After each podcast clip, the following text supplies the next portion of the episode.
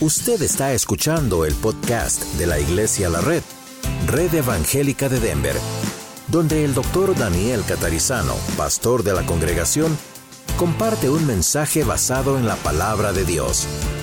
Ahora abra su corazón y permita que en los próximos minutos el Señor le hable y le bendiga. Señor, gracias te damos este domingo por estar juntos como familia otra vez en tu casa y queremos dedicar todo lo que vamos a decir, a hacer, a planear y este servicio más tarde y el del norte, las clases, discipulado, cada clase. Gracias Señor por darnos la libertad que hemos celebrado esta semana de poder hacer esto sin problemas. Te pedimos Señor que nos ayudes siempre a aprovechar bien esta libertad que tenemos y pedimos ahora que nos guíes mientras vamos casi ya concluyendo esta carta de Colosenses. Bendice cada clase, las tres clases de discipulado, los niños, los adolescentes, todos nosotros aquí, en el nombre de Jesús. Amén. Muy bien, vamos a mirar hoy Filipenses 3, 16 al 25. Nos va a quedar apenas un poquito para finalizar el domingo próximo, la palabra de Cristo more en abundancia en vosotros, enseñándoos y exhortándoos unos a otros en toda sabiduría, cantando con gracia en vuestros corazones al Señor, con salmos e himnos y cánticos espirituales. Y todo lo que hacéis, sea de palabra o de hecho, hacedlo todo en el nombre del Señor Jesús, dando gracias a Dios Padre por medio de Él. Casadas, estad sujetas a vuestros maridos como conviene en el Señor. Maridos, amad a vuestras mujeres y no seáis ásperos con ellas. Hijos, obedecer a vuestros padres en todo, porque esto agrada al Señor. Padres, no exasperéis a vuestros hijos para que no se desalienten. Siervos, Obedeced en todo a vuestros amos terrenales, no sirviendo al ojo como los que quieren agradar a los hombres, sino con corazón sincero, temiendo a Dios. Y todo lo que hagáis, hacedlo de corazón como para el Señor y no para los hombres, sabiendo que del Señor recibiréis la recompensa de la herencia, porque a Cristo es Señor servís. Mas el que hace injusticia recibirá la injusticia que hiciere, porque no hay acepción de personas. Hasta ahí. El domingo próximo vamos a ir 4, 1 al 6 y luego a los saludos. Muy bien, vamos a nuestra página. El verso 16, que continúa por supuesto lo que vimos hasta el domingo pasado en el verso 15, el versículo 16 dice la palabra de Cristo que more en abundancia en vosotros. Entonces, ¿qué significa esto? Miremos en el bosquejo, en la página que tenemos en la mano. Si alguien no la tiene, levante la mano y le acercamos una. Ok. La palabra de Cristo, ¿qué significa esto? Es la palabra hablada o dicha por Cristo e incluye todo lo dicho en el Nuevo Testamento a través de otros escritores como Pedro, Pablo, Juan. ¿Por qué incluye eso? Porque de quién recibieron ellos esas palabras, inclusive colosenses, ¿ven? Del mismo Señor. Entonces, lo que el Señor Jesús dijo fue comentado siempre por los apóstoles. Los apóstoles, después que el Señor Jesús volvió a los cielos, continuaron haciendo el trabajo del Señor Jesús. ¿Recuerdan la gran comisión en Mateo 28? Y por todo el mundo prediquen el Evangelio a toda criatura, hagan discípulos, enseñándoles que guarden qué cosa? Digo Jesús, todo lo que yo les he dicho, lo que les he mandado. Y luego Jesús dijo, bueno, bautícenlos en el nombre del Padre, el Hijo y el Espíritu Santo, enséñales todo esto. Y él prometió estar con los discípulos, los apóstoles, con nosotros todos los días hasta el fin del mundo. Entonces, en el libro de los Hechos capítulo 2 y capítulo 4, la Biblia dice que los apóstoles, los doce apóstoles, por supuesto Judas se había, se había matado y ahora estaba Matías con ellos, pero los doce apóstoles, ¿qué era lo que enseñaban ellos a la iglesia cuando comenzó la iglesia? Lo que Cristo les enseñó a ellos, lo que vivieron, lo que Jesús les enseñó. Entonces, por eso en Hechos la Biblia dice que los apóstoles enseñaban, o que, o que la iglesia iba aprendiendo la doctrina de los apóstoles. La pregunta es, ¿cuál es la doctrina de los apóstoles? La doctrina que recibieron del mismo Señor Jesucristo directamente. Qué privilegio, ¿verdad? Qué privilegio. Ustedes y yo lo seguimos recibiendo de Cristo vía el Espíritu Santo, pero dos mil años después, a través de la Biblia, y todo está muy, muy bien, pero se imaginan directamente de Cristo. ¿ok? ¡Wow! Entonces, los apóstoles enseñaron todo lo que Cristo enseñó por orden del Señor Jesús, que lo enseñaran. Cuando llegamos a la iglesia en Colosas, ya había pasado un tiempo, no tanto, pero ya había pasado un tiempo desde que Jesús había resucitado de los muertos y había regresado al cielo. Entonces, Pablo recuerda a la iglesia en Colosas, la palabra de Cristo more en vosotros, que en abundancia, no en escasez, sino en abundancia. Entonces miremos otra vez en el bosquejo, que significa la palabra more o morar. Morar en griego significa vivir en una casa como decimos en inglés, to dwell, ¿okay? vivir en una casa. No es pasar por una casa, sino habitar una casa. Entonces esa es la idea que Pablo usa en griego. La palabra de Cristo, todo lo que escucharon de mí, de los apóstoles de Cristo, dice, moren ustedes. ¿okay? Es como cuando decimos acá, Señor, haz que tu palabra quede en nuestro corazón, ¿verdad? Y la practiquemos. Y, ok, esa es la idea, esté en nosotros. Entonces en griego morar es vivir en una casa. Seguimos en el bosquejo. El cristiano, la cristiana, debe rendirse a la palabra de Dios a tal punto que la palabra de Dios pueda que sentirse en casa dentro suyo, dentro mío. ¿okay? Es como second nature, decimos en, en inglés, ¿verdad? Es como que es parte de nuestra naturaleza. Ahí está, como pegado a nosotros. Pero dice Pablo que esa palabra de Dios, todo lo que aprendemos del Señor, more en abundancia. Es decir, no simplemente esté, sino esté en gran medida. Entonces, ¿qué dice aquí? El cristiano debe tener un conocimiento amplio y profundo de la palabra de Dios. El Espíritu Santo usa lo que usted y yo conocemos de la palabra de Dios para hablarnos y guiarnos en la vida, ¿verdad? Cuando más conocemos o cuanto más conocemos de la Biblia, de la palabra de Dios, más escuchamos a Dios, más dirección recibimos de Dios, ¿verdad que sí?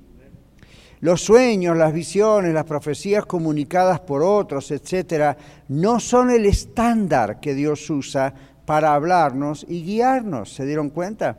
Sino la palabra escrita.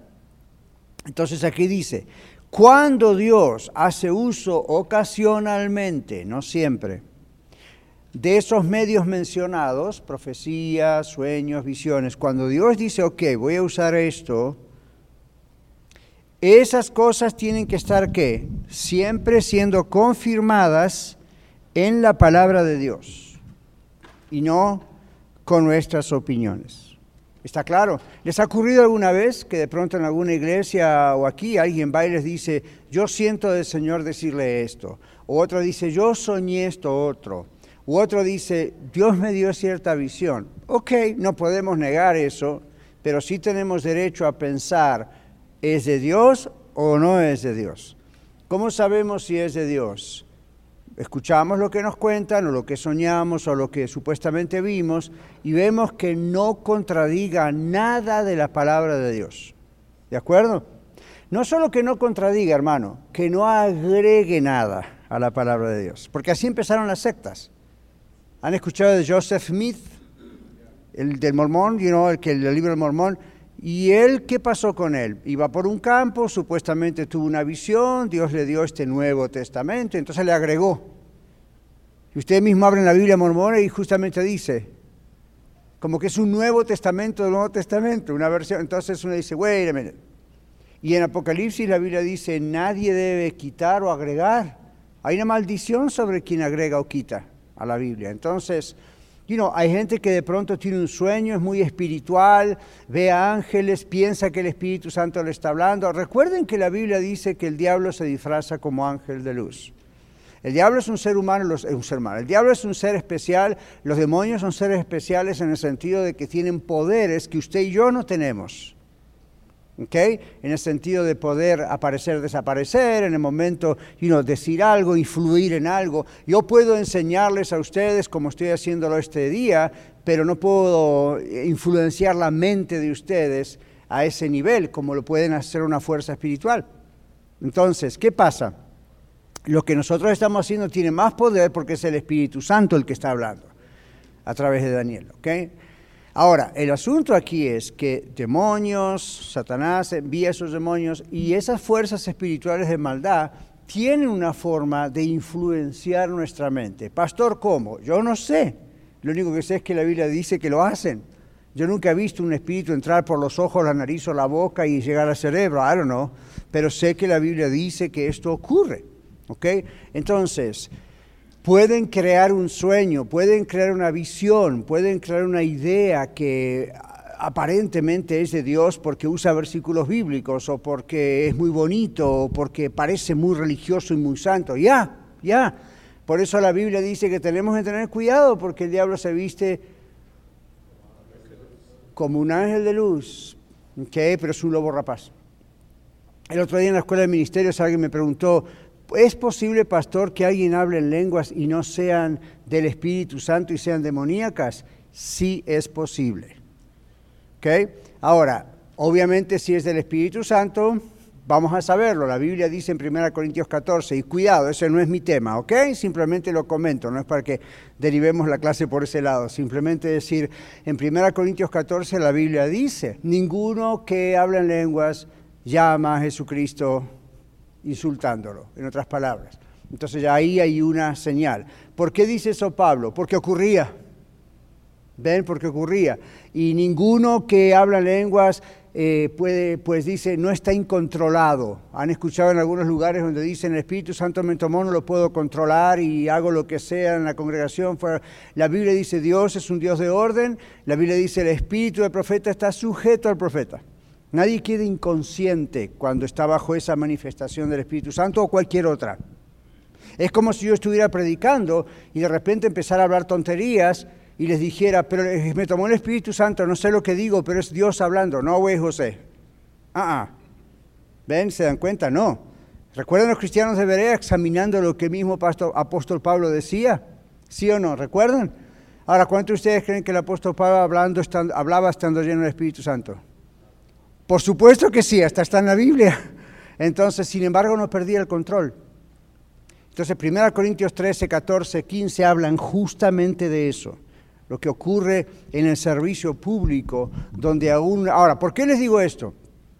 Hay religiones en el mundo donde sus adeptos, hay gente satanista que habla en lenguas, no son lenguas del Espíritu Santo, son lenguas manejadas por esos demonios. Entonces uno tiene que tener cuidado y tener discernimiento de Dios para saber lo que está pasando. Yo tuve un caso así en España, hace muchos años cuando viajaba por todo el mundo, tuve un caso en una iglesia bautista, curiosamente, en España, donde una persona, una mujer, cayó al suelo y empezó a hablar en lenguas y un pastor y yo y otros que estábamos ahí nos dimos cuenta que no era el Espíritu Santo hablando a través de ella. Usted dice, ¿cómo se dio cuenta? Usted es un sabio. No, uno ora. Señor, ¿qué está pasando? Hay un testimonio de nuestro espíritu, hay un discernimiento. Y creo que sacamos como siete demonios de esa mujer. Al rato la mandamos a la oficina pastoral, nos encerramos con ella ahí, y los diáconos y qué sé yo, y fue un espectáculo, pero lo sacamos, ¿ven? Para que no sea un espectáculo a la congregación.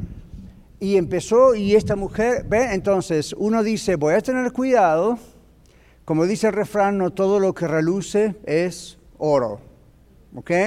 Entonces, discernimiento del Señor para saber qué nos está pasando, qué está pasando con otros. Y, aquí está implícito en esto, porque ven sueños, manifestaciones espirituales, profecías, está bien.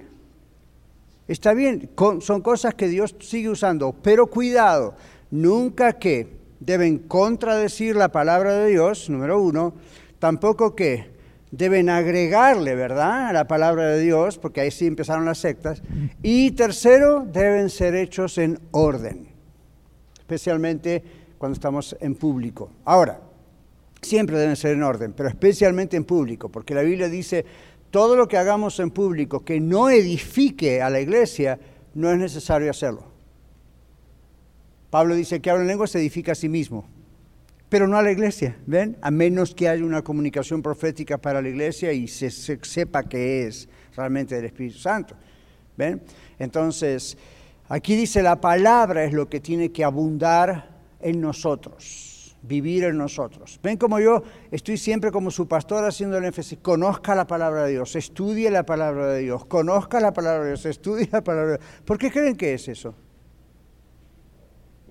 ¿Cómo para ti? Porque tenemos que, ¿verdad? Pero ¿por qué tenemos que? José, ¿por qué tenemos que conocer tanto la palabra de Dios y cada vez conocerla mejor? ¿Ok? ¿Otra vez, José? Porque es la, la palabra de Dios es la que nos guía en nuestro diario vivir. Ujú. Muy bien, hermanas, oíla. Ok, dígalo otra vez, así sale en el... Para desarrollar discernimiento. All right, por ejemplo, discernimiento en lo que estamos diciendo, ¿verdad? Ok. ¿Qué más, Sandra? Para saber lo falso de lo verdadero. Right. Entonces, no es Dios, el Espíritu Santo me dio discernimiento, entonces ya lo tengo. El- ¿qué, qué- qué va a usar el Espíritu Santo? La palabra de Dios. ¿Ok? Para cuando venga la prueba, estar preparados para defendernos Right. por medio de la palabra. Con la palabra de Dios. ¿Cómo se defendió el Señor Jesús en el desierto 40 días y viene Satanás y lo ataca? Por la palabra, ¿se acuerdan? Escrito está. ¿Y no usó Satanás la palabra también? Ajá, mal, pero la usó. ¿Ven? ¿Se acuerdan cuando dice, ven, tírate del pináculo del templo? Porque escrito está, a sus ángeles mandará para que tu pie no tropiece en piedra. En un momento, ahora ustedes piensen, 40 días ayunando, ya es cuando ya casi dice, o me da algo de comer o ya, ya, ya no puedo, ya me muero. Esos son los momentos donde el diablo ataca, los momentos más, más vul- vulnerabilidad. Entonces, para zafarse del asunto, Jesús puede haber dicho, ni modo, vamos a hacer la prueba al pináculo, ¿verdad? Y no, dice, ¿cómo, cómo contrarrestó eso Señor Jesús? Con la palabra bien usada. No tentarás al Señor tu Dios. ¿Se acuerdan Marcos 16? ¿Cómo termina Marcos 16? Tomarán en sus manos serpientes. Y si comieren cosa mortífera, no les hará daño. ¿Saben cuánta gente murió en manos de las serpientes tomando ese versículo literalmente? Dijeron, ah, la Biblia dice que entonces fue... Eso es tentar a Dios. Eso es tentar a Dios. ¿Qué- qué- ¿Por qué está ese versículo? Recuerde que está en el contexto de la gran comisión. Es una especie de repetición de Mateo 28 en Marcos 16. Entonces, ¿cuál es la idea? Más allá de que algunos teólogos dicen esa partecita no estaba, estaba. Esta es la idea. Cuando uno está sirviendo a Dios, yo lo he visto como misionero, he estado en lugares donde yo ni sé qué he comido, posiblemente era una cosa que me podría haber matado, y no pasó nada. Y si la como acá, a lo mejor me muero. Entonces uno dice, ¿por qué? ¿Por qué Dios lo cuidó? Ahí se cumple, ¿verdad? Estamos sirviendo a Dios, Dios nos envía a ese lugar y de repente puede llegar a suceder algo que uno... mm, ¿Qué pasó con Pablo en aquella isla, verdad? Donde le picó una serpiente, lo mordió. Toda la gente estaba esperando, dice la Biblia, que se hinchara su cuerpo y reventara porque iba a morir así. ¿Y qué pasó? Murió la serpiente, Pablo no. Se sacudió la serpiente ahí, chao. Pero ven el problema, el problema es tentar a Dios como Satanás trató de que Jesús tentara a Dios, con una cosa maravillosa, un espectáculo, ¿ven? Entonces, no se agrega nunca nada a la palabra de Dios, ¿ok? ¿Y cómo sabe usted que no le van a engañar? Conozca la palabra de Dios. Ya aquí juntos leímos todo el libro de Filipenses. Ahora estamos leyendo todo el libro de Colosenses. Ya puede decir, al menos leí dos libros. De los 66, ¿qué problema hay? Me faltan 64. Hoy cuando estemos en el servicio vamos a leer todo un libro. Usted dice, pastor, no va a predicar, va a ver que vamos a leer todo un libro. ¿Ok? Entonces ya son, tres.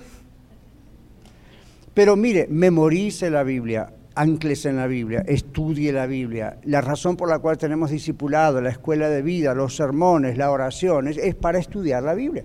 Pero no lo deje ahí, ok, lo voy a hacer cuando estoy con la iglesia, en alguna actividad de la iglesia. Sola, solo en casa, devore la Biblia, cómasela, tenga un papel y lápiz, apunte lo que no entiende y así, ¿verdad? Porque eso es lo que la Biblia está diciendo aquí. La palabra de Cristo debe abundar en dentro de uno, morar ahí, no, no puede estar de visita, ¿ok? debe morar. Ok, muy bien. Recuerden a quién le está hablando Pablo y los colosenses. ¿Qué problemas había en Colosas? Repaso de todos los domingos. Gnósticos. ¿Quiénes eran los gnósticos? ¿Qué hacían? Levanten la mano si se acerca Marlon. ¿Qué hacían los gnósticos? ¿Qué enseñaban? Esto lo repetimos todos los domingos. Y ustedes lo saben, pero no se animan a decirlo porque piensan, me voy a sacar una F o un 70. Olvídese, no los estamos calificando. ¿Qué hacían los gnósticos? ¿Qué creían? Que el cuerpo era malo, ¿ok? Entonces, ¿creían que Jesús era un ser humano? No, ¿por qué? Porque el cuerpo es malo, entonces no podía ser Dios en un ser humano. ¿Qué otros grupos había? ¿Se acuerdan los judaizantes? ¿Qué pasaba con los judaizantes? ¿De dónde venían? De los judíos extremados. Entonces, ¿qué pasaba? ¿Qué, qué obligaban a hacer a estos gentiles cristianos de Colosas? Circuncídense. Pero eso era un pacto para el pueblo de Israel, no para el resto de todos nosotros. ¿Ven? ¿Y qué más?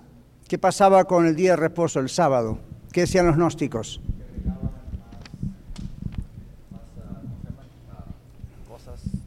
No tanto que le agregaban, sí le agregaban cosas, pero ¿qué pasaba con el día sábado? Los judaizantes decían lo mismo. La Biblia dice que el día de reposo es el sábado, por lo tanto hay que adorar el día sábado. Si usted no adora el día sábado, se va al infierno. ¿Ok? Entonces, ah, ¿siguen esos problemas hoy en día? Ya. Ahora, ¿qué dice Pablo? En Colosenses 2 dice, ya no hay esa cuestión del día sábado, ni días de reposo, ni otros días de reposo como la nueva luna que tenían, ni días de fiesta, que son así como el Antiguo Testamento, sino que marcaban, dice Pablo, lo que iba a venir, Cristo, al que iba a venir. ¿Qué pasa, pasaba con las comidas? Los judaizantes también, como los judíos, querían respetar la ley ceremonial del Antiguo Testamento. Entonces, no cerdo, no esto, no esto y no lo otro. ¿Qué harán ustedes mexicanos sin el cerdo, verdad? Yo sé que les gusta bastante. Las carnitas y cuántas cosas. Entonces, you hay cristianos que hoy en día todavía piensan que es pecado comer cerdo. ¿Por qué? Porque se aferran a que todavía hay que cumplir esas leyes ceremoniales del Antiguo Testamento. Mejor es decir, bueno, si no voy a comer cerdo es porque si aprendo las cosas que el cerdo come, mejor no comérmelo pero como todo está purificado, y oramos, Señor bendice estos alimentos, ¿verdad? Y qué sé yo. Pero no a nivel, you know, como lo hacían ellos, que querían que fuese una cuestión religiosa, como que la, como que la salvación de una persona dependía de lo que comía, o de lo que bebía, o de cuando adoraba. Y, Pablo dice, todas estas cosas tuvieron su razón de ser, su sentido, hasta que vino quién? El Señor Jesucristo. Ahora, después de venir el Señor Jesucristo, ¿podemos hacer lo que se nos da la gana? No, hay otra serie de mandamientos, pero no son esos. ¿okay? Básicamente es el mandamiento de obedecer a Dios, amando a los demás. Ahora, la palabra de Cristo tiene que abundar en usted y en mí. Cuando usted está por hacer una decisión, tiene que haber algún texto de la Biblia o varios que vengan a su corazón, como decía nuestra hermana, y, y ok, a ver este texto que me está diciendo el Señor, ¿ven? cuando una oración no es respondida todavía, cuando una oración Dios la responde de una manera que no era lo que pensábamos o lo que pedimos. You know? Cuando hay problemas en el matrimonio o con otras personas los que son solteros o todos nosotros, siempre tiene que haber en la Biblia y seguro hay algo que nos va a ayudar, si está bien interpretado, que nos va a ayudar para salir adelante. Ahora, ¿qué es lo que pasa? La palabra de Cristo habite es la idea, ¿verdad? More en abundancia. Vamos a poner este ejemplo. La palabra de Dios es como el pan para nosotros, ¿verdad? El pan espiritual, ¿sí o no? Ya. Ahora, es una equivalencia en lo que el Señor Jesús hace también con los alimentos, ¿no es cierto? Cuando dijo, yo soy el pan de vida, yo soy el agua. Entonces, yo soy el pan que descendió del cielo. Y el Señor usa el ejemplo del agua, el pan, la comida. Vamos a usarlo nosotros, ¿qué les parece? Si usted dice, tengo hambre, me duele el estómago de hambre, o esto y lo otro. Y usted va y resulta que no tiene nada en su casa que pueda comer. No porque usted es pobre, no porque no pueda comprar el mandado, simplemente por negligencia se olvidó y no tiene nada en su alacena, y no tiene nada en su refrigerador. ¿De quién es la culpa? Oh, pensé que de Trump, o del pastor, o de la iglesia, o de la sociedad, o los anglos, o los africanos. ¿De quién es la culpa? Es nuestra negligencia. Entonces, ¿qué es lo que uno hace si no hay nada en casa para comer? Sale a buscar, va a comprar, va al restaurante, va a McDonald's, se le hace una úlcera en el estómago, whatever, pero y no. ¿Qué quiero decir con esto? En su casa tiene que haber la suficiente abundancia de comida para que cuando usted tenga hambre no tenga que salir corriendo a comprar, sino que a la mano esté la comida. Cada tanto usted compra y llena el almacén, o su, como le llame, va al pantry o la, el refrigerador. ¿Verdad que es así? Más, menos, pero más o menos es así. Todos tenemos nuestro lugar donde decimos, aquí está a mano la comida. Solo tendré que cocinarla, hornearla, freírla, prepararla, pero está aquí. ¿Qué pasa con la palabra de Dios? Si usted dice, solamente voy a comer la palabra de Dios cuando voy con los hermanos y me reúno en la iglesia, no le va a alcanzar. Esto que estamos aprendiendo ahora de Colosenses, lo que aprendamos en el mensaje, en el sermón, es muy poderoso, yo confío y oro que sea poderoso, pero mañana usted va a tener hambre. Y yo no me puedo ir a vivir con usted. Usted no se puede venir a vivir conmigo. Y por más que dice voy a escuchar el podcast, o antes los CDs, antes los cassettes, ¿verdad? No es lo mismo. Usted tiene que aprender a abrir la alacena y encontrar la comida. ¿Ok? Acá está el mercado. Entonces vaya y abra y busque, etc. Entonces, esa es la idea donde dice la palabra de Cristo, lo que toda la Biblia, lo que Dios nos enseña, debe abundar en nosotros, para que no tengamos que salir constantemente a buscar, no tengo pan, no tengo leche, no tengo, tenga todo. Aquí está todo. Lo que hay que hacer es abrir la tienda, ¿okay? Todos los días y entonces empezar a alimentarse. Continuamos. Pablo empieza ahora hacia la iglesia, colectivamente cómo nos ayudamos.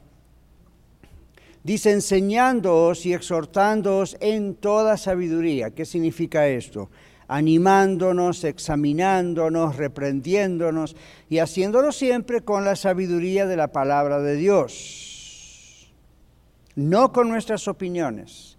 Es decir, si Saúl que está acá adelante, yo siento que tengo que ir y, exhortarlo, reprenderlo, es una forma de amarlo, ¿verdad? Pero yo no le puedo decir, Saúl, en mi opinión, le puedo decir eso, pero eso no es poderoso, a menos que yo diga, la Biblia dice esto, Saúl. Entonces pienso que esto y esto hay que alinearse con lo que la Biblia dice. Y a lo mejor aquí hay un error, vamos a ver cómo trabajamos con eso. ¿Ven? Entonces, ahora, lo curioso, y es donde vamos ahora, es que la Biblia nos enseña que a través de la música podemos nosotros compartir la exhortación y la enseñanza. ¿Cómo lo hacemos? Mire lo que dice la escritura que leímos al principio. Enseñándoos y exhortándoos con, con, toda sabiduría, como decíamos, es de la palabra de Dios, no con nuestras opiniones. Y luego que dice, cantando con gracia en vuestros corazones, con himnos, con salmos, con cánticos espirituales. Entonces, aquí ponemos los cantos que cantamos, como ahora cuando vamos al servicio dentro de un rato, en forma de salmos, himnos, cánticos espirituales, tienen como propósito que adorar a Dios, es una ofrenda de adoración, pero también tiene como propósito que enseñarnos, animarnos, exhortarnos unos a los otros colectivamente, como familia, como grupo. Entonces, dice, los cantos que cantaba la iglesia primitiva contenían verdades teológicas, doctrinales, cantaban la doctrina. ¿okay? Cantaban, I don't know, Juan 3.16, hecho en música, ¿ven? Eso es doctrina fundamental. Cantaban eh, algunas de estas cosas y todavía hay himnos y cánticos que cantamos que vienen de estas cosas de la escritura, ¿ven? Entonces Pablo dice eso, estos cantos son para, en primer lugar, una ofrenda de adoración a Dios con la música que Él ha creado, pero las letras son una parte indispensable de lo que cantamos y también en un sentido nos cantamos a nosotros mismos, no para adorarnos, ¿no? Sino para recordarnos cosas claves. ¿De acuerdo? Por ejemplo, ¿Han visto cuando a veces cantamos aquí ese viejo himno, está más modernizada la música, pero dice, solo de Jesús la sangre? ¿Cuántos recuerdan ese? Solo de Jesús la sangre. ¿Eso es una verdad teológica y doctrinal o no? ¿Ya? ¿Se acuerdan la letra? Precioso es el raudal que o el caudal o la fuente que limpia todo mal, no hay otro manantial, solo de Jesús la sangre. ¿Ven? Eso es algo que le damos gracias a Dios por derramar su sangre, Señor Jesús, pero constantemente nosotros lo seguimos escuchando. Yo le digo esto, le hago esta sugerencia. Cuando esta semana, a partir de ahora, usted está en su casa cocinando o en el taller trabajando o en el garage o afuera cortando la yarda o la grama, como le llame, o está en su carro, si le viene algún canto a la mente de alabanza, de adoración, de algo, piense, ¿por qué me viene este canto? Y preste la atención a la letra. Chances hay que es el Espíritu Santo que le está mandando ese canto para que lo recuerde. ¿Qué? Y usted dice, ah, qué linda música no es solo la música. Esa música tiene letra y algo pasa. No necesariamente es un mensaje especial para usted, puede ser. Pero yo trato de prestar atención. Si me despierto a la medianoche y ando un canto en la cabeza, puede ser porque lo escuché varias veces. Puede ser porque, vino, casualidad. Pero por lo general uno dice, ¿por qué me viene este canto? Y uno está manejando el carro, claro, excepto que esté escuchando Radio Luz. Pero si no, no digo cuando está escuchando un canto de Radio estoy diciendo, de pronto a usted le vienen, ¿verdad?, estas cosas. Como nunca les viene un versículo bíblico a la cabeza, de la nada aparece un versículo bíblico, usted no está escuchando un mensaje, ni de ¡pup! Sepan que el Espíritu Santo está activo adentro de ustedes, todo el tiempo, 24 horas. No está, perdón, esto no es una ofensa ¿eh? en mi país. Esto es vamos, vamos, vamos, como ya, ya, ya. Yo sé que castaño para algunos de ustedes es, ¡uh! Ok, no es. La idea es, el Espíritu Santo está siempre, siempre working, working, working, ahí adentro de uno. Entonces, preste atención. Los cantos, ahora vamos a estar cantando cantos. Son lindos, le gusta, no le gusta la melodía, eso no importa. El asunto es qué es lo que estoy cantándole al Señor y cómo esto resuena en mi mente, en mi corazón, unos a los otros. Hay iglesias donde yo he estado que en medio del canto el líder de alabanza y de oración dice, mira al hermano que está al lado y cante el canto del hermano. Y yo digo, that's kind of awkward, por eso no, no lo hago. okay? Pero la idea detrás es, lo estamos cantando uno al otro. Esto es algo que ustedes han visto a veces en algunas iglesias, especialmente americanas, tienen una manera de cantar los de líderes de alabanza y oración. ¿Los han visto? Y están cantando y los miran y les sonríen les miran a los ojos y canta y uno dice, qué, extraño, ¿no? Parece un espectáculo. Bueno, a veces es un espectáculo, pero muchas veces se están comunicando como quien dice, solo de Jesús la sangre, Antonio, solo de Jesús la sangre, Blas, solo de Jesús la sangre, Lorena, ven, y esa es la idea. En la iglesia primitiva cantaban recordándose uno al otro estas grandes verdades. Y durante la semana uno constantemente, ¿no es cierto que es más fácil recordar ciertas cosas con la música que sin la música? ¿Ya? Cuando yo estaba en el seminario y estábamos aprendiendo griego, esto es difícil porque no es nuestro idioma, ni inglés ni español. Entonces yo aprendí que una de las maneras de recordar algunas fórmulas era ponerle música. ¿Okay? ¿No vieron el alfabeto inglés? Ya saben el alfabeto en inglés, A, B, C, D. E. Si usted lo canta, A, B, C, D, E, F, G, H, I, K, K, L, M, O, P, Q, R, S, y ya está. Entonces así se le enseña a los niños en la escuela. ¿Por qué se usa la música? Por la manera en que el cerebro registra las cosas a través de la música. ¿Por qué creen ustedes que Dios inventó la música? Para adorarlo a Él y para que nos recordemos verdades espirituales. ¿Ven? Entonces, presten atención cuando, por lo menos aquí en la red, 90% por lo menos, 90% de lo que cantamos viene de la Biblia. Y usted dice, ¿de dónde viene el otro 10%, pastor? son cantos testimoniales, son cantos que algunos autores han escrito diciendo, you know, esto y aquello, pero siempre chequeamos que esté en línea con lo que la Biblia dice, porque sabemos el poder que tiene la música. ¿okay? Entonces Pablo dice, Canten con himnos, con salmos, con cánticos espirituales. Aquí en la página les pongo la diferencia entre los salmos, por ejemplo, o la salmodia, como se conoce. Los cantos que cantaba la iglesia entonces tenían contenido espiritual, teológico. En ocasiones eran frases memorizadas de sus declaraciones o afirmaciones de fe, como nuestro folleto, en esto creemos. ¿Recuerdan cuando ustedes empezaron en la iglesia o cuando visitaron, en esto creemos? Imagínense todas esas frases hechas cantos. ¿Ven? Los salmos después que cantaban eran específicamente aquellos salmos escritos por David en forma especial. Ahora, saben que no todos los salmos fueron escritos por David, ¿verdad? En la Biblia hay otros que dicen Asaf o en grupo de que no se sabe quién lo hizo, pero en la iglesia primitiva, especialmente los salmos de, rey David, le ponían música y, cantaban esto, ¿verdad? Algunos ya lo tenían música. El Señor Jesús cantaba eso también.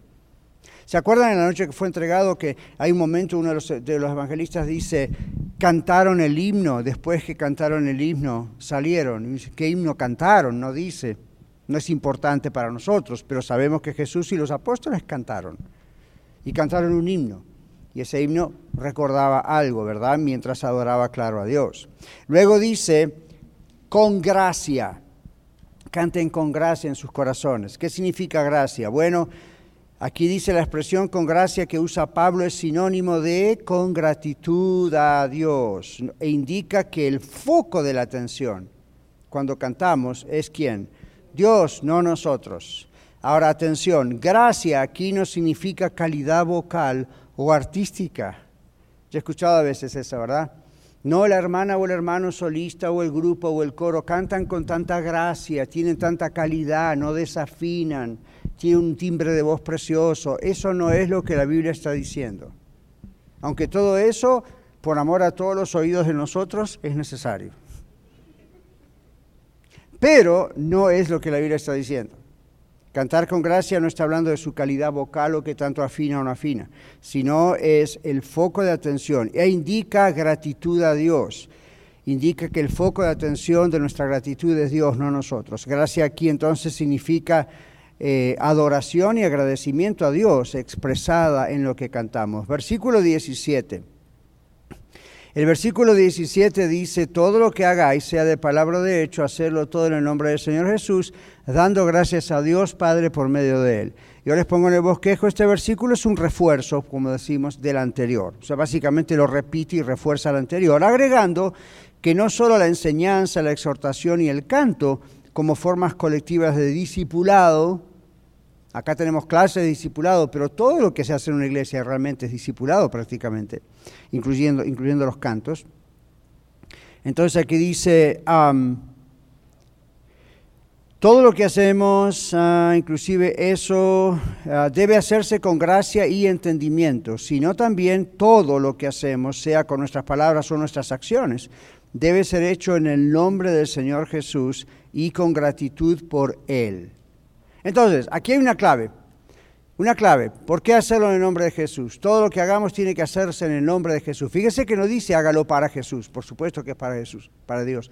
Pero ¿por qué dice en el nombre de Jesús? Pregúntese esto. Mañana, hoy, cuando va a hablar con alguien en el pasillo, o saludar a alguien y platicar, o mañana va al trabajo, o está conduciendo, pregúntese si lo que usted está por hacer lo podría hacer en el nombre de Jesús y le garantizo que hay muchas cosas que no va a volver a hacer nunca más en su vida. ¿Verdad?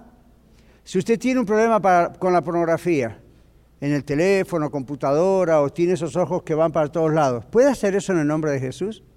¿Se sentaría frente al teléfono y, dijera, voy a mirar esto en el nombre de Jesús? No. ¿Mentiría en el nombre de Jesús? Es una blasfemia. ¿Robaría en el nombre de Jesús?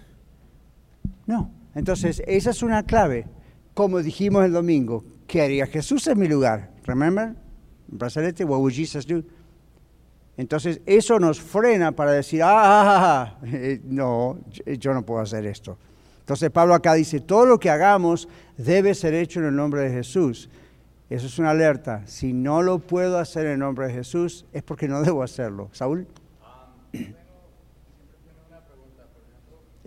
wait, wait until Marlon. Gracias. Ahora sí.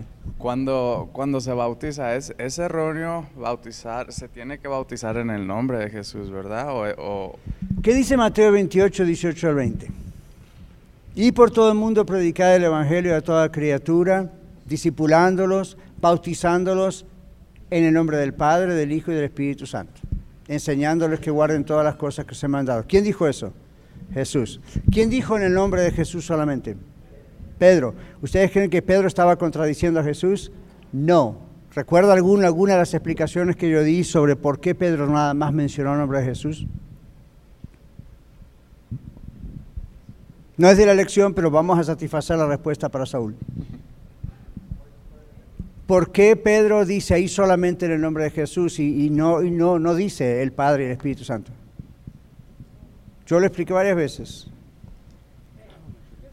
Pati, no podía contradecir a Jesús. No lo hizo para contender, él estaba seguro de lo que él creía y nunca lo hizo mucho menos para que hoy en estos tiempos nosotros sacáramos Claro. una doctrina. Ya. Él estaba convencido. Entonces, ¿por qué Ya Pedro no estaba. mencionó al Padre y al Espíritu Santo como él escuchó de Jesús que era así el bautismo? Recuerde el contexto. En el contexto, que es el contexto de Pentecostés, el primer discurso de Pedro y luego hay otro discurso donde lo vuelve a hacer, Pedro está recalcando quién era Jesús. Recuerdan que ellos dijeron a este, él dijo a este Jesús a quien ustedes crucificaron. Dios le ha hecho Señor y Cristo, el Mesías. Entonces, el énfasis de bautizarse en el nombre de Jesús nunca puede contradecir lo que el mismo Pedro aprendió de Jesús. Bautícese en el nombre del Padre, Hijo y Espíritu Santo. Las tres personas Dios participan en la salvación, aunque Cristo haya pagado por nosotros, ¿verdad? El Padre manda, el Hijo, etc. Entonces, ¿cuál es la idea? Hacer un énfasis en la deidad de Jesús. Cuando, ellos cuando Pedro dice, bautícese en el nombre de Jesús, la gente comprendió que no era solamente en el nombre de Jesús, sino Jesús es Dios, Jesús es el Mesías, Jesús es el Cristo. Por supuesto que en la fórmula bautismal, como se llama, debo incluir a Jesús. Mientras que hasta ese momento los judíos se bautizaban, entre comillas, era realmente un rito de purificación antes de subir al templo, una especie de bautismo, pero nunca en el nombre de Jesús. ¿Ven? Siempre era en el nombre de Jehová, ¡boom! Entonces, luego empieza la iglesia cristiana y la iglesia y antes de que la iglesia arranque ahí en Pentecostés, todo este público todavía pensaba, Jesús es el hijo del carpintero, un milagrero, un charlatán o una persona de poder, y Pedro dice, es Dios. Entonces ahí comienza la idea del énfasis, incluyan a Jesús. Ahora, hay aquí sectas o hay aquí grupos que no son sectas, son cristianos, hermanos en Cristo como nosotros, que dicen por ese versículo y dos o tres más, solamente debe bautizarse en el nombre de Jesús. Bueno, no recuerdan el contexto de lo que está pasando. ¿ok? Pedro jamás iba a contradecir a lo que dijo Jesús, Jesús. Simplemente está poniendo el énfasis en Jesús para que sepan quién era Jesús. Hoy modernamente, ah, modernamente hace varios cientos, ah, eh, décadas quiero decir, se hace mucho énfasis en el Espíritu Santo, ¿se dieron cuenta? ¿Se dieron cuenta, no? Que nos- los que, lo que tenemos más de, I don't know, 40, 50 años, hemos visto, en la- y estamos en la iglesia desde ese tiempo, hemos visto un énfasis grande sobre el Espíritu Santo. ¿Se dieron cuenta? ¿Por qué? Porque es algo que se había olvidado. No es que no creían los abuelos nuestros en el Espíritu Santo, simplemente no había el énfasis del trabajo en el Espíritu Santo. Había gente que creía que era un viento de Dios, una influencia, un it, algo. Entonces empezó a hacer el énfasis, no, el Espíritu Santo es Dios. El Espíritu. Entonces hoy en día seguimos en las iglesias escuchando mucho cantos al Espíritu Santo, ¿ven? O oraciones al Espíritu Santo. El énfasis de, hey, rescatemos que Dios existe, ¿verdad? Entonces eso pasaba en esa época. Más o menos rápido esa es la idea. Entonces, aquí dice, ah, con gracia, con conocimiento de la palabra de Dios, el versículo 17 es un refuerzo a lo que se viene diciendo, todo lo que hacemos sea con nuestras palabras o acciones debe ser hecho en el nombre del Señor Jesús y con gratitud a Él. Esto es una clave en mi vida, espero en la suya, para decir, ok, puedo hacer esto o lo otro. Y depende, ¿lo puedo hacer en el nombre de Jesús? ¿Puedo invocar el nombre de Jesús antes de hacer esto? Uy, y en algunas cosas es no. entonces no lo hago. ¿Ok? Entonces ya eso es la señal de Dios, el Espíritu Santo, de que no.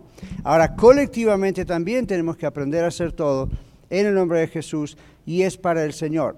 Ahora aquí ponemos versículos 18 al 24. Fíjese que estamos saltando varios versículos porque hay una, una, correlación, una línea. En esta porción Pablo se dirige a individuos en particular, esposas, esposos, padres, siervos, etc. Entonces vamos a correr un poquito por tren de la hora, pero vamos a leer lo que dice. Estad sujetas a vuestros maridos como conviene en el Señor uno de los textos que a las esposas no les gusta, a menos que lo interpreten bien. Si lo interpretan bien, es excelente. Siempre es excelente aunque no lo interpreten bien, pero es bueno que lo interpreten bien. ¿Okay? Esta expresión significa que la esposa cristiana debe o tiene la obligación moral de obedecer las escrituras, las cuales ordenan la sujeción al esposo. Por eso dice, como conviene en el Señor. No es que le conviene al Señor, le conviene a la esposa y al esposo. Conviene en el Señor. ¿Por qué? Bueno, es paralelo a por haber sido salvadas por el Señor. Estamos hablando de gente cristiana, ¿no? Esposas cristianas. Lo cual indica que están en el Señor. Una mujer que salva está en el Señor, quiere obedecer la palabra del Señor. La mujer que está en el Señor obedece la orden bíblica de estar sujeta al marido y Efesios 5:22 dice, como al Señor. En el Señor la mujer obedece la orden bíblica de estar sujeta al marido como al Señor. Sujeta es similar a qué? Sumisa. ¿Y qué significa? ¿Lo que nos enseñaron en el rancho o en la ciudad? No.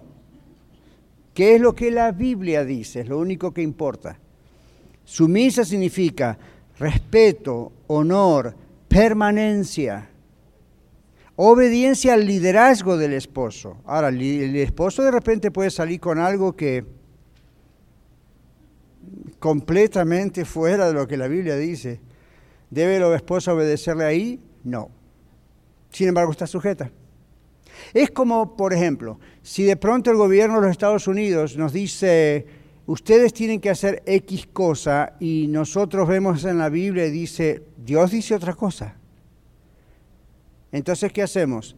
Respetuosamente desobedecemos. Por ejemplo, si mañana sale una ley y ya anda por algunos lugares donde dice, pastor catarizano como el pastor de cualquier iglesia, le obligamos a casar un matrimonio gay o lesbian porque si no es discriminación, yo les voy a decir, lo siento, pero yo no voy a hacer eso porque viola mi conciencia delante de Dios. Y dice, entonces lo ponemos en la cárcel. Vamos a la cárcel. No me va a gustar, voy a sufrir, pero no voy a violar lo que la palabra de Dios dice. Entonces, ¿qué pasa con una mujer? Este es un caso donde se está hablando de la mujer que también tiene un marido cristiano.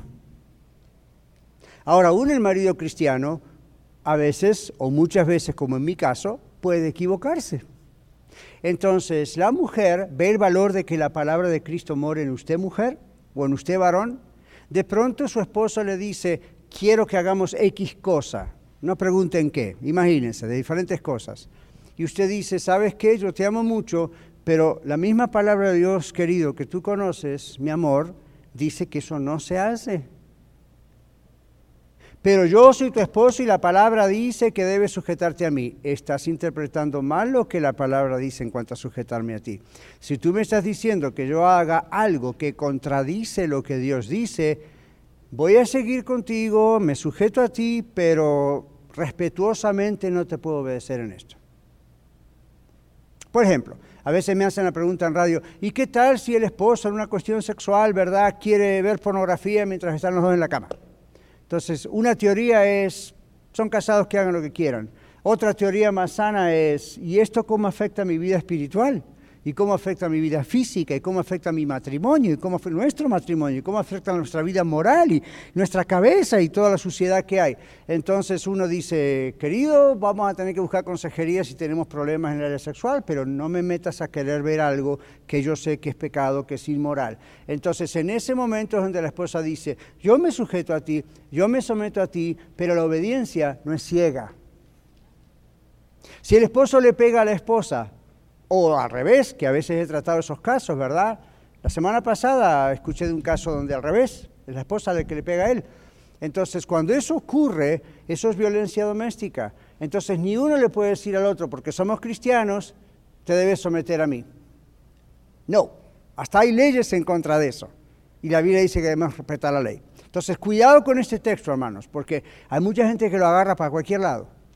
Los machistas usan estos textos como el de Efesios 5 para decir, aquí, como el perrito, ¿verdad? Come on, come on. No, no, no. La esposa es un vaso frágil y dice más frágil.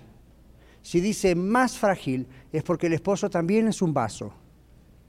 Menos frágil físicamente, pero es un vaso. Bien, entonces, ¿cuál es la idea?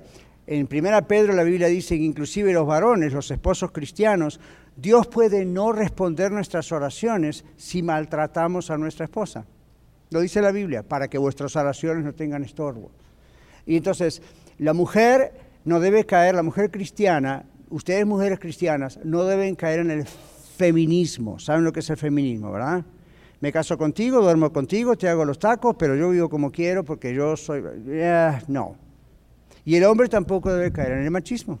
La Biblia dice que te sujetes y me obedezcas y vayas y entres como yo quiero. No.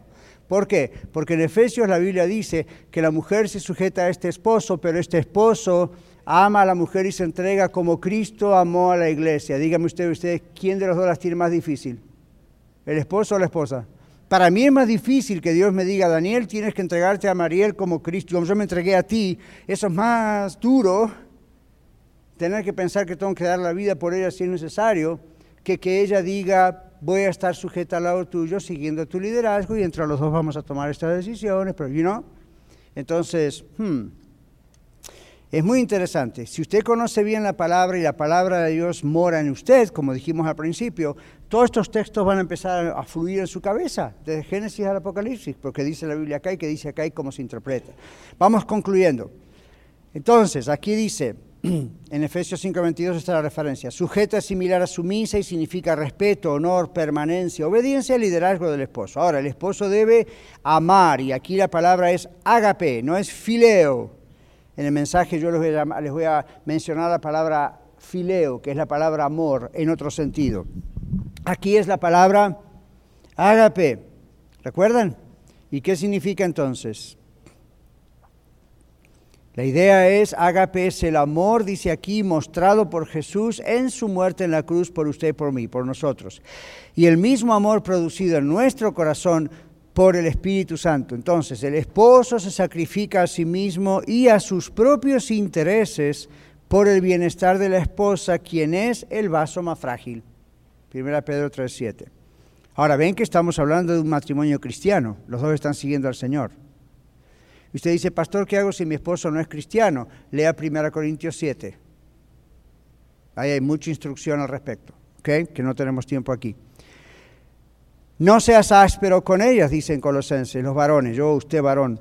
Significa no exasperar, no irritar, no amargar, no conducirse con dureza, debería decir ahí. O conducirse sin dureza, es lo que dice, está bien. Luego salta a los hijos, hijos, hagan esto de obedecer, porque esto agrada al Señor. Significa que, que la obediencia como hijos es juzgada por Dios como el estándar de un verdadero cristiano. Una hija, un hijo que no obedece a sus padres, y estamos hablando de hijos e hijas menores de edad. Llega un momento cuando son mayores de edad, estén en casa, fuera de casa, son mayores de edad. ¿Deben seguir respetándonos como papá y mamá? Sí. ¿Deben obedecernos como nos obedecían cuando eran menores de edad? Ah, no, no necesariamente. Un buen hijo, una buena hija cristiana posiblemente lo hagan, Pero si no son cristianos también, uno dice, well, por ejemplo, ustedes saben que yo tengo mi hija Lidia en casa. Lidia tiene 35 años, yo no le puedo decir a Lidia lo que tiene que hacer. Cuando se lo digo es porque me viene a preguntar, me pide consejo. Ahora ella vive bajo nuestro techo todavía, está soltera y ella decidió vivir bajo nuestro techo. No crean que es una tradición argentina, mexicana, boliviana, peruana o estadounidense. Cuando ella cumplió sus 18 años le dijimos, hija, puedes quedarte o puedes irte, es tu decisión. No te vamos a empujar a que te vayas, no te vamos a empujar a que te quedes. Y ella, de su propia decisión, dijo, prefiero quedarme. Fine, ¿no es cierto? Maneja mejor sus finanzas, estudia, ok, fine. Ahora, aún así, ella tiene su cuartito ahí en la casa y yo, aunque soy el dueño de la casa, no entro y salgo de ese cuarto como entro y salgo de mi cuarto, porque respeto su privacidad. Es una muchacha mayor de edad, aunque tuviera 21. ¿Ven? Entonces ahí está, y ella, yo, ¿tenemos reglas en nuestro hogar? Pues sí, por supuesto. Si yo la veo entrar a casa ebria, vamos a hablar. ¿Se le imaginan? Yo no me imagino a Lidia borracha, pero, you know. Si ella entra a la casa a las 3 de la mañana y me dice, no te importa con quién estuve, vamos a hablar. ¿Por qué? Porque ahí es donde yo le voy a decir, mira, si tú quieres vivir la vida loca, réntate tu propio apartamento, y you vive la vida loca y yo sé que vas a venir acá a pedir ayuda cuando la locura de tu vida lo requiera. Hay respeto en la casa.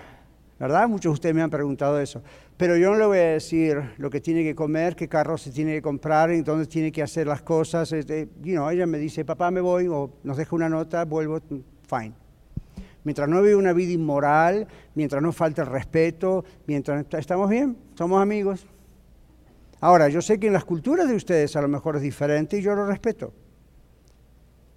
Pero la Biblia nos enseña esto. Los hijos, especialmente los hijos que están en nuestro hogar y son todavía menores de edad, deben respetarnos como papá y mamá. Sea que estemos, sea que estemos casados o, o mamá, papá soltero. Tienen que respetarnos. ¿Por qué? Porque fíjese que la Biblia dice que ese es el estándar que Dios juzga sobre ellos. Si ¿de dónde sale esto? ¿Cuántos de ustedes recuerdan uno de los diez mandamientos? Honra a tu padre y a tu madre para que te vaya bien todos los días y seas de larga vida. Entonces, sobre la tierra que Jehová tuyo sea. Ese mandamiento de Éxodo 20 que aparece en Deuteronomio 6 repetido, no caducó, es decir, no dejó de ser, sigue siendo. En el Nuevo Testamento aparece puesto en lo que es la gracia, pero uno dice tiene que hacerlo. Dios va, Dios un día me va a pedir cuentas a mí de cómo yo fui hijo de Elsa y Daniel desde que era pequeñito hasta el presente. Ahora no le pido a papá permiso para hacer cosas, porque soy un hombre adulto, pero y no todavía el respeto, todavía el amor, todavía la ayuda, ¿todo ven? Entonces, ahí está, ahí está, en el contexto de Colosenses. ¿Por qué en el contexto de Colosenses? ¿Se acuerdan las falsas doctrinas, los gnósticos, los judaizantes? Ellos no tenían estos valores en sus vidas. ¿Se dan cuenta? ¿Y por qué no tiene estos valores? Les digo esto para ir concluyendo. En cuanto usted o yo torcemos la doctrina de Cristo, quién es Él realmente, usted y yo estamos abriendo la puerta a cualquier otra basura que pueda entrar a nuestra vida. Ese es el secreto aquí. ¿Por qué tanta insistencia en quién es Cristo? ¿Quién es Cristo? Porque en cuanto no hacemos esto, abrimos las puertas a cualquier otra cosa que a veces parece que ni tuviera relación ¿Ven? Pero tiene. Entonces, ahí habla con los hijos. Luego habla acerca de los padres. Papá, mamá, no exasperemos. ¿Qué significa esta expresión? En griego significa no provoquen, no irriten. Con su perfeccionismo significa.